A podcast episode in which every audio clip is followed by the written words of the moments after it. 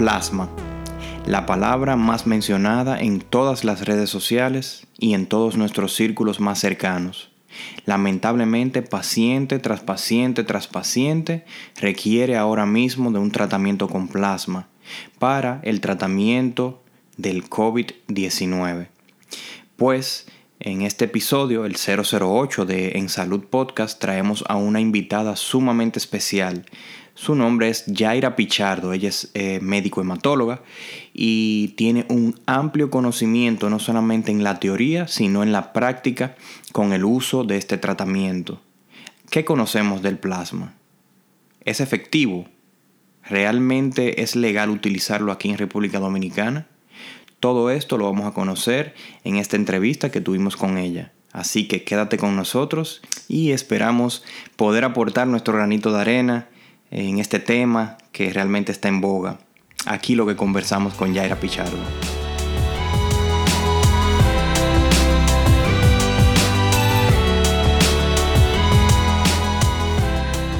Primero darte la bienvenida eh, de manera formal al podcast En Salud.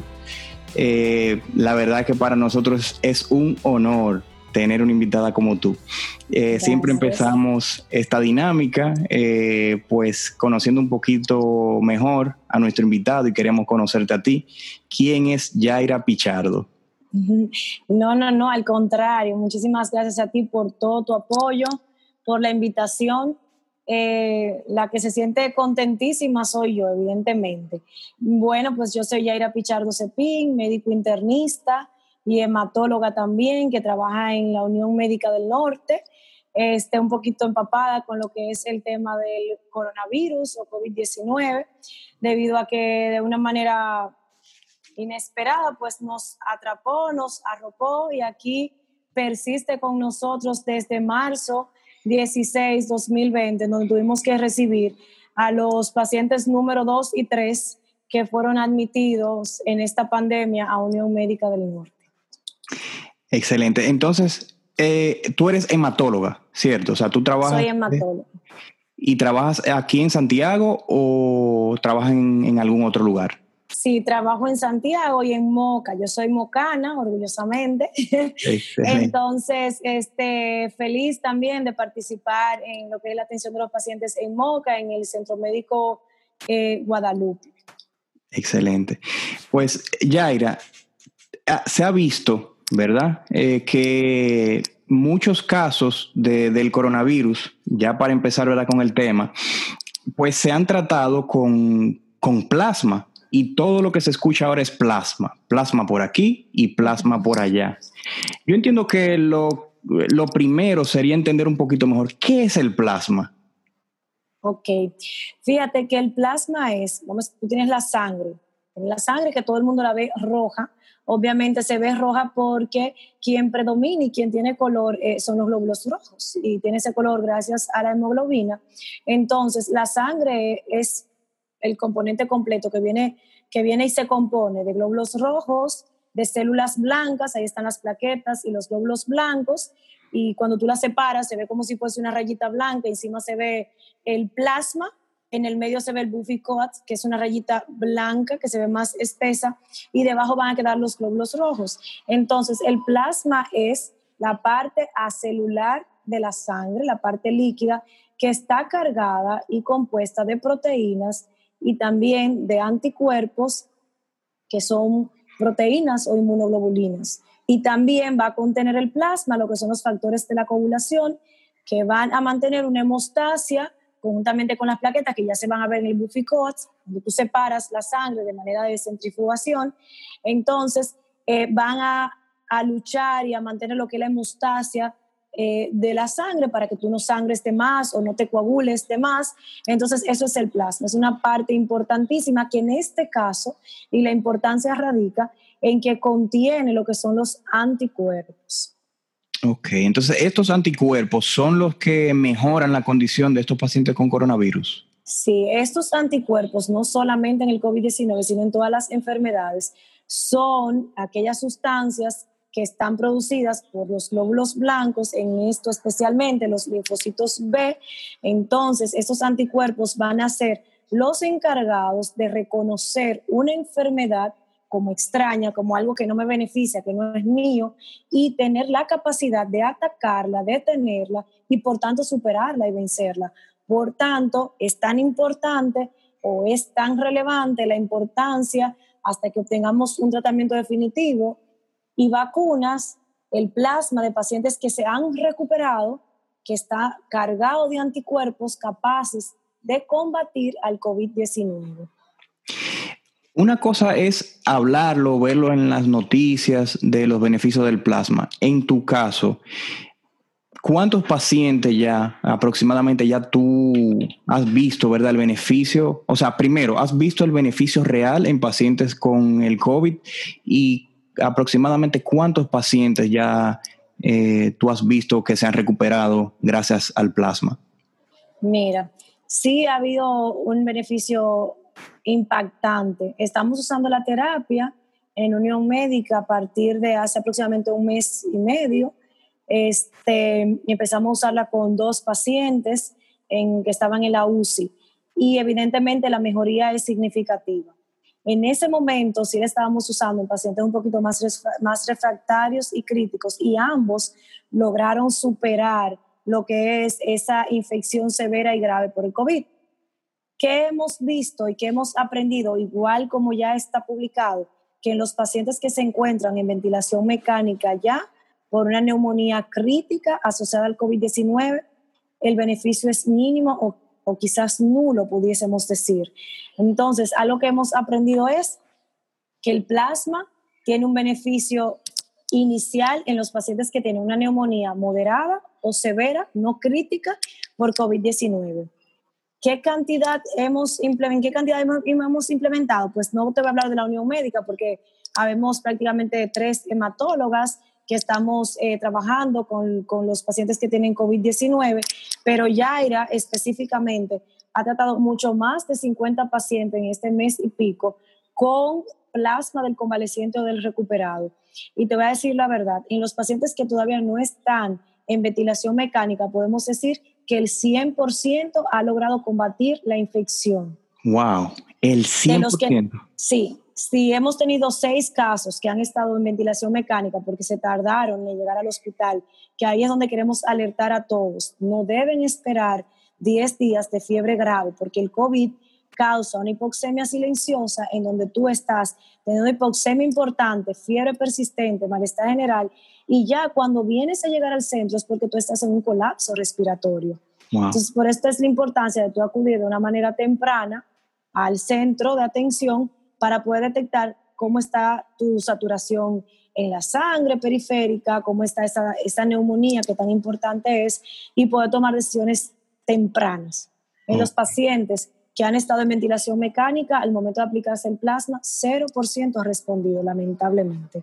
Sí se debe de aplicar, porque obviamente las guías lo recomiendan para ver si hay un chance de mejorar la respuesta inmune, pero en los pacientes que están en ventilación mecánica, que le hemos aplicado, por lo menos que yo le he aplicado el plasma, 0% ha podido este, responder o ha tenido respuesta. Y vemos una respuesta en las primeras 42, 48 horas después de aplicado el plasma. ¿Cómo se ve esa respuesta? Disminución en los requerimientos de oxígeno y obviamente disminución en la disnea, en la dificultad para respirar que tiene el paciente. Wow, wow, no, pero eso es impactante entonces que, haya que el que el, el, porcentaje de recuperados sea tan alto. Entonces, ya era hablando un poquito más ya de la donación per se. Por ejemplo, una persona que quiera donar ¿cuáles son los requisitos o los criterios que debe cumplir este paciente para poder donar plasma? Ok, mira, César, tú sabes que es una donación como cualquier otra. Entonces, hay unos criterios extensos, específicos para una donación cualquiera, que incluye incluso qué medicamento está tomando el paciente en ese momento, si el paciente ha cursado o no con una infección reciente, qué tipo de infección, si el paciente ha tenido o no tuberculosis, por ejemplo, tiene que tener tres años de curado. Te digo tuberculosis porque somos endémicos a esta infección pulmonar. Si el paciente está usando incluso medicamentos para el acné, todo eso va dentro del cuestionario. Entonces, esos ya son el cuestionario global que exigen todas las sociedades de transfusión sanguínea, para una transfusión cualquiera, que tú no te hayas hecho un tatuaje en los últimos cuatro meses, que tú se has estado embarazada. Vamos a hablar para donar cualquier hemocomponente. Una mujer que haya estado embarazada no debe de tener menos de un año de haber dado a luz para poder donar cualquier hemocomponente. Y te digo esto porque hay confusión en cuanto a la donación de plasma y donación de glóbulos rojos. Exacto. Entonces, estamos haciendo énfasis en la donación de plasma en este preciso momento porque estamos ante una enfermedad catastrófica que ha venido a cambiar el mundo, que todavía no tenemos una terapia dirigida, que todavía no tenemos una vacuna y que lamentablemente ha causado un revuelto en nuestra sociedad, un cambio total en nuestro estado de vida. Pero la transfusión ha tenido todo el tiempo una necesidad imperativa de donaciones altruistas, en donde no sea que usted vaya a donar porque un familiar lo necesite, sino una donación de corazón para que siempre los bancos de sangre tengan disponibilidad. Y esta campaña intensa de una donación altruista ha disminuido, para que todos sepan, de una manera significativa lo que es la mortalidad materna por hemorragias en el parto. Si ustedes se ponen a ver en tiempo de antes, tú le puedes preguntar a pacientes de 60, 50 años, en la historia clínica uno le pregunta, tu madre está vivo o falleció, ¿de qué falleció? Y hay un grupo de pacientes muy amplio que te dicen, mi mamá murió de parto. Y cuando te dice por qué, porque se desangró. Porque antes mm. no había banco de sangre, porque antes la gente no tenía la cultura de donar. Entonces, la, la donación altruista es importante siempre, haciendo el énfasis ahora en el plasma de pacientes recuperados o convalecientes, como se llama, de COVID-19, por lo que ya comenté. Entonces, para donar plasma de pacientes recuperados, ¿cuáles son los criterios que la Organización Mundial de la Salud está requiriendo?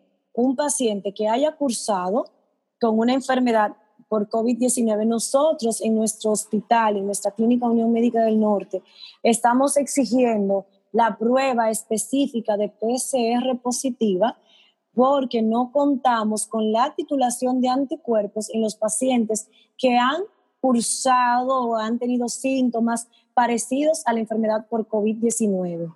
Entonces, si nosotros tomamos personas que dicen, me dio COVID, pero nunca lo evidencié, y yo agarro su plasma, le estoy poniendo un plasma a mi paciente que simplemente va a tener probablemente factores de coagulación y otros tipos de anticuerpos no, no dirigidos contra el COVID-19. Y para nosotros evitar ese sesgo, como no podemos titular hasta la fecha esos anticuerpos, tenemos que pedir una prueba confirmatoria inicial de que haya cursado con la enfermedad para yo poder entender que este paciente entonces tiene anticuerpos contra el COVID-19 que van a contrarrestar el COVID-19 que está causando enfermedad en mi paciente que está internado. Luego de esto necesito que tenga 14 días o más asintomático, no que cursó o que empezó la enfermedad sino de la última vez que tuvo un síntoma, ya sea cefalea, dolor faríngeo, disminución en el olfato, trastorno en el gusto, cefalea, ¿entiendes? Eso tiene que ser 14 días sin síntomas, o sea, remisión total de la enfermedad. Excelente. Está bien. Otros criterios que no tenemos nosotros aquí, que muy bien están establecidos por la FDA y por la Organización Mundial de la Salud, pero que tenemos que conocerlo, es aquel que haya tenido sospecha de la enfermedad y que tenga titulación de anticuerpos contra SARS-CoV-2, que es el agente que causa la neumonía que se llama COVID-19. Ok, entonces, nos, nos han preguntado muchísimo, pero ¿por qué yo que tengo la intención de donar y tengo hijos, ¿y por qué yo no puedo donar? Ok, vamos a ver, la mujer puede ser una donadora 100% de glóbulos rojos y plaquetas, sin embargo, la mujer no puede donar plasma, no simplemente plasma para COVID-19. La mujer, toda la historia, luego que se ha conocido muy bien, la inmunohematología y todo esto ha empezado desde el 2003. La medicina ha avanzado poco a poco, pasa que no nos damos cuenta, pero antes la esperanza de vida de los seres humanos era 50 años. Ahora tenemos una esperanza de vida global de 83 años. Y esto hace el avance y el conocimiento de la inmunohematología, de la terapéutica con antibióticos, de la terapéutica contra los infartos y enfermedades cardiovasculares, de diabetes, todo esto, ¿verdad? Entonces, el plasma de mujeres que han estado embarazadas se descarta siempre desde el 2003 porque la mujer se expone a HLA, que es una parte de la, de la genética muy importante, o anticuerpos eh, antileucocitarios, que es lo que me define a mí como persona y como ente, y que la gente lo conoce más para el trasplante de riñón y de médula ósea, que es lo que dice la compatibilidad o la igualdad o la semejanza de cada ser humano. Todos tenemos un 50% de semejanza de ambos padres. ¿Está bien? Entonces, como la mujer es la receptora de un bebé que tiene 50% de ella, pero 50% de un hombre que es ajeno a ella, sus anticuerpos son ajenos a lo de ella, sus, perdón, su antígeno, su HLA, ella, acuérdense, todo lo que yo me expongo, que no es mío, que no me pertenece, yo lo voy a reconocer como extraño, voy a tener una memoria inmune y voy a producir anticuerpos para defenderme sobre eso. Okay. Entonces, a la parte de HLA, que no es mía, yo voy a desarrollar unos anticuerpos que se encuentran en el plasma, porque todos los anticuerpos están en el plasma. En el momento que yo transfundo plasma con anti-HLA de alguien, esos anticuerpos van a atacar a ese HLA de ese individuo que recibió ese plasma. Entonces, va a causarle o tiene un riesgo alto, con una mortalidad alta, de causar una complicación aguda y grave de la transfusión que se llama TRALI o daño pulmonar agudo asociado a transfusión, por sus siglas en inglés, con una mortalidad alta. ¿Cómo se expresa? Un paciente que, que tiene una neumonía grave, por ejemplo, está en la UCI, yo lo transfundo y en las primeras seis horas después de transfundir ese plasma, el paciente empieza con una disnea peor o con un requerimiento de oxígeno más alto o que el paciente no mejora con una hipoxemia severa. Eso es el TRAL. Entonces, si yo quisiese que una mujer parturienta pueda ser donadora de plasma, tengo que medir los anti-HLA en su plasma de ella. Okay. Este procedimiento hoy por hoy se hace, pero es muy costoso. Okay. Es costoso y no lo tenemos disponible en la República Dominicana. Se tiene que enviar a Estados Unidos y, pues, y dura 15 días para llegar al resultado más. Wow. Entonces, ahorita y en ningún parte del mundo se hace viable tomar a la mujer como donadora de plasma, simplemente se descarta el plasma de la mujer donadora. Okay. ¿Entiendes? Entonces, por eso estamos exigiendo mujeres que no hayan estado embarazadas para evitar porque siempre en la medicina tenemos que hacer acciones o accionares o intervenciones que el beneficio supere el riesgo. Excelente. Muy diferente, ¿verdad? También a otro mito de que la mujer no puede donar. La mujer sí puede donar, lo que no puede donar es plasma. Y si va a donar, por ejemplo, una sangre, ya ve que se le recolecta la bolsita total, ese plasma de esa mujer que ya estaba embarazada porque va dentro de lo cuestionario, se descarta. Y se guardan sus glóbulos rojos para alguien que lo vaya a necesitar. La mujer puede ser donadora, claro que sí. Ok. No, nos han preguntado también, pero yo tengo las venas, mis venas no son tan, no son tan gruesas, yo no puedo donar plasma. ¿Es cierto que las personas con venas eh, que no son gruesas pueden donar? Sí, fíjate que sí puede donar plasma incluso, pero no por plasmaféresis. Okay. La plasmaféresis es el procedimiento en donde tú vas a una máquina especial que separa los componentes sanguíneos y solamente va a sacar de ti el plasma y te va a devolver tus glóbulos rojos y tus plaquetitas para atrás. Okay. Entonces, si yo no tengo unas venas adecuadas, no me puedo conectar a esa máquina que maneja flujo para poder hacer este procedimiento por un sistema cerrado que se descarte y que ahí nadie se va a infectar de nada, tienen que tenerlo claro. Es un sistema cerrado que se desecha tras cada donador. Ok. Entonces, ¿cómo yo podría donar mi plasma si soy una mujer no parturienta y tengo deseo de donar mi plasma? Mediante una donación de sangre total, uh -huh. en donde van a separar de manera manual manualmente los componentes sanguíneos. Van a reservar mi plasma convaleciente para un paciente de COVID-19 y van a guardar los glóbulos rojos para quien necesite la transfusión de glóbulos rojos. Sin embargo, ¿cuál es la limitante, César? Que después que una gente dona una unidad de sangre total, tiene que esperar para poder volver a donar ocho semanas. Wow. Mientras, claro, tengo que esperar que se recupere la médula ósea. Okay. Mientras que si yo dono por aféresis, yo puedo hacer donaciones dos veces a la semana.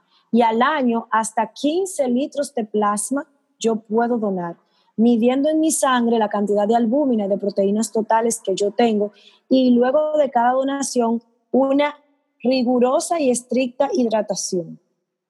Entonces, eso, eso también nos lleva al otro mito de, oh, pero es que ya yo doné, eso me, me va a dar anemia, o yo no me siento fuerte si después que dono. ¿Eso es cierto? Es un mito. Tú sabes que a nosotros sí nos está dando un poquito de trabajo enseñar a la población de la donación, porque este país no está muy acostumbrado a lo que es la donación. El tema está ahora en boga y en el, tapete, porque por el plasma, pero todavía no tenemos una cultura amplia de donaciones altruistas y de donadores que sean frecuentes, sin necesidad de que sean donaciones dirigidas. Generalmente la gente va a donar porque mi mamá lo necesita, porque mi tío lo necesita, porque tengo un amigo enfermo. No. La donación hermosa y que todos queremos que sea una donación altruista en donde yo sé que soy una persona saludable y que me comprometo de manera periódica a un banco de sangre, el que yo elija de la, de la Cruz Roja, de Unión, del Hospital Cabral Ibáez, al que me reciba con amor y dignidad, ir a donar para salvar vidas. Ok, entonces es un mito que uno va a tener anemia después de una donación.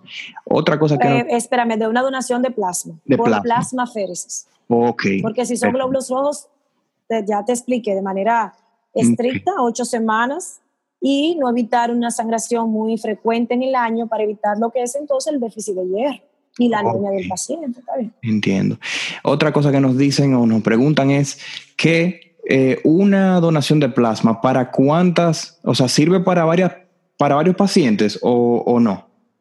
Mira, la máquina, eh, todo se va a programar dependiendo del peso del peso del donador, porque la máquina se programa por tus kilos de peso y también por la cantidad de tiempo que tú vas a durar conectado a la máquina para hacer la, la extracción del plasma. Si estamos hablando de aféresis por plasmaféresis. Okay. Entonces, la, la, la, la, guía o el protocolo que estamos siguiendo eh, puede ser 200 ml de plasma en dos transfusiones, o sea, 400 ml en total. Entonces, un donador generalmente puede donar 300 a 400 ml de plasma. Pero hemos visto que como los dominicanos no somos tan altos, ¿verdad? Entonces, generalmente estamos sacando un, pro, un aprox de 300 a 330 ml. Por tanto, cada donación va a dar para un paciente. Ok, solamente uno. Exacto. ¿Y cada qué tiempo entonces puede volver a donar este paciente que donó plasma? si es por plasmaféresis, ok. Si es por aféresis, puede donar dos veces a la semana de una manera muy segura y al año 15 litros. Entonces, imagínate tú, si en una donación yo dono 300 a 360 ml y al año son 15 litros, ¿cuántas veces puedo donar? Cantidad de veces. Si es por donación de sangre total para una separación manual, tengo que esperar a fuerzas ocho semanas entre una y otra. ¿Es seguro eh, la donación? es totalmente segura donar. Este, usted va a ir a donar, puede desayunar, eh, no va a haber nada, solamente el piquete que va a sentir el dolor, obviamente, el riesgo de que pueda hacer un hematoma en el área de punción, igual como si usted se fuese a sacar una muestra sanguínea, porque van a usar un catéter para entrarlo en su vena. Pero es totalmente seguro ir a donar. Algo quería decir, porque me lo han preguntado muchas veces, César, y discúlpame, es que usted puede donar si es diabético y si no usa insulina. Cualquier persona que tenga una enfermedad crónica y esté totalmente controlada, ya sea diabetes o hipertensión, puede donar de manera segura. Si usted es insulino dependiente, no puede donar. Y algo muy importante, después de usted haber recibido una donación, una transfusión, perdón, tiene que esperar un año para poder ser donador. Eso es algo muy importante. Excelente. Eh, ¿Cuál es el proceso desde la A hasta la Z? Porque nos, han comentado que antes de la, de la donación, pues se le hacen unas analíticas, que tiene que llenar un formulario. ¿Cuál es el proceso desde, desde que llegue el paciente? Ok, llegué, llegó César Rodríguez y quiero donar. ¿Qué es lo primero que debo hacer? lo primero que te van a hacer es un cuestionario abierto, donde obviamente te van a preguntar si es una donación voluntaria, si nadie te está obligando a donar. Obviamente se supone que nadie debe ir forzado a hacer una donación. La donación debe ser un acto totalmente de amor. Este, posteriormente te van a preguntar muchas preguntas como un historial clínico, si tú tienes algún antecedente patológico, si tú usas drogas intravenosas, cómo es tu actividad sexual. Obviamente no, puedes, no, puedes, no puede haber promiscuidad sexual porque puede ser que hay enfermedades de transmisión sexual que tienen un periodo de ventana y tenemos que evitar al mínimo las enfermedades de transmisión sexual y el riesgo que pudiese existir. Te van a preguntar aquí si te has hecho tatuaje el tiempo, este, si has estado enfermo, si no, si sí, y posteriormente te van a tomar muestras para mandar a hacer laboratorios pertinentes y de lugar. En eso está un perfil de virus amplio, HTLV, BDRL, hepatitis, HIV. Ok. Este, como somos una zona endémica, la OMS, por ejemplo, te dice que si tú estuviste en contacto o cerca de la zona fronteriza que te hagan gota gruesa, algunos protocolos lo incluyen, otros no. Entonces, dependiendo de dónde tú provengas o de dónde tú vengas, va a haber un grupo de laboratorios que van a ser incluidos o no. Y obviamente un hemograma, de base un hemograma, en donde tú no puedes tener ninguna alteración en la sangre. No puedes tener ni anemia, ni alteración en los glóbulos blancos que ni estén por encima del límite establecido, ni por debajo tampoco, y que tampoco tú tengas plaquetas bajas. O sea, tiene que ser una persona saludable y sana. Okay. O sea, todo esto va a incluir el cuestionario inicial para un donador. Y mm. posteriormente de que vean que tú estás con un perfil viral negativo, con un, con un hemograma apto para donar, te van a invitar a firmar un consentimiento informado y te van a conectar en la máquina de aferes que vas a durar en todo el proceso. Realmente se dura unas tres horas. Ok, la persona que va a donar tiene que sacar tres horas de su tiempo para... Muchas veces, sí, muchas veces lo que hace el banco de sangre es que te toma los laboratorios, tú llenas el formulario, te vas a casa y te están llamando para que regreses a donar o te vas a tu trabajo para que no pierdas las dos horitas. Ok, excelente. Bueno, pues para concluir, doctora, ¿cuáles son sus recomendaciones? ¿Qué usted ve a un futuro? ¿Qué, qué nos puede decir, verdad, hacia dónde se dirige esta pandemia? La escuchamos. Sí, bueno, pues este, ahorita la pandemia no solamente en República Dominicana, en, diferentes países y lugares del mundo, incluso en España, en una ciudad hay un nuevo brote. Tengo amigos allá médicos y otra vez hay otro brote. O sea, estamos viendo que pese a que se estén manteniendo el distanciamiento social, a veces no sostenible, como, como todos dicen, exigen, económicamente no sostenible, otras veces también un poquito de, irracionalidad del ser humano y respetan el distanciamiento. Entonces, a lo que vemos, esta pandemia se va a extender. Probablemente se va a extender unos meses más. Este, no tenemos todavía una vacuna, ya hay unas 20 vacunas que están en investigación, ninguna hasta el momento en el mercado, ninguna compañía que esté haciendo pruebas en República Dominicana, lamentablemente o República no está dentro de los países que se han incluido para hacer la investigación en voluntarios. Entonces quiere decir que aquí va a tardar un poquito más en llegar. Se, se dice o se promete que va a ser abierta para todos los países del mundo. Ojalá y así sea. No sabemos cómo están las negociaciones del, del, Estado con las farmacéuticas que están haciendo estas vacunas. Si ven por ahí hay una una nota que dice que todavía no se ve registro de República Dominicana con ninguna casa farmacéutica. Eso es, eso es algo preocupante. Entonces, este, mi recomendación es que nos abramos, nos abramos nuestros corazones al servicio, a la bondad. Entendamos que si nosotros tuvimos la oportunidad de superar el COVID-19, hay muchas familias, hay muchas personas que no. Hay muchos muchachos jóvenes también, incluso que no tienen comorbilidades, que también están en riesgo y que están en este momento cursando con una neumonía crítica, que por más que buscan no encuentran quién cumpla con los requisitos para poder donar su, su plasma, porque sabemos que en República Dominicana tenemos carencia de lo que son las pruebas eh, confirmatorias diagnósticas como es la PCR y que no contamos con la titulación de anticuerpos contra coronavirus o contra SARS-CoV-2. Entonces sería muy bonito que se unan a la página donantes.com.do para poder ahí tener de manera disponible personas que quieran donar y también que esas familias se sientan tranquilas, que haya una, una, vamos a decir, un equilibrio entre personas que estén solicitando y personas que ya estén inscritas como recuperados para esto dar un poquito de calma y, y, qué te puedo decir, de seguridad a los médicos que estamos tratando esta pandemia tan difícil y obviamente al paciente y a sus familiares. Gracias por acompañarnos en este nuevo episodio. Para nosotros un placer y un honor. Esperamos que le haya encantado. Si te gustó, déjanos tus cinco estrellas en iTunes, déjanos tu comentario, déjanos tu feedback y por supuesto, compártelo.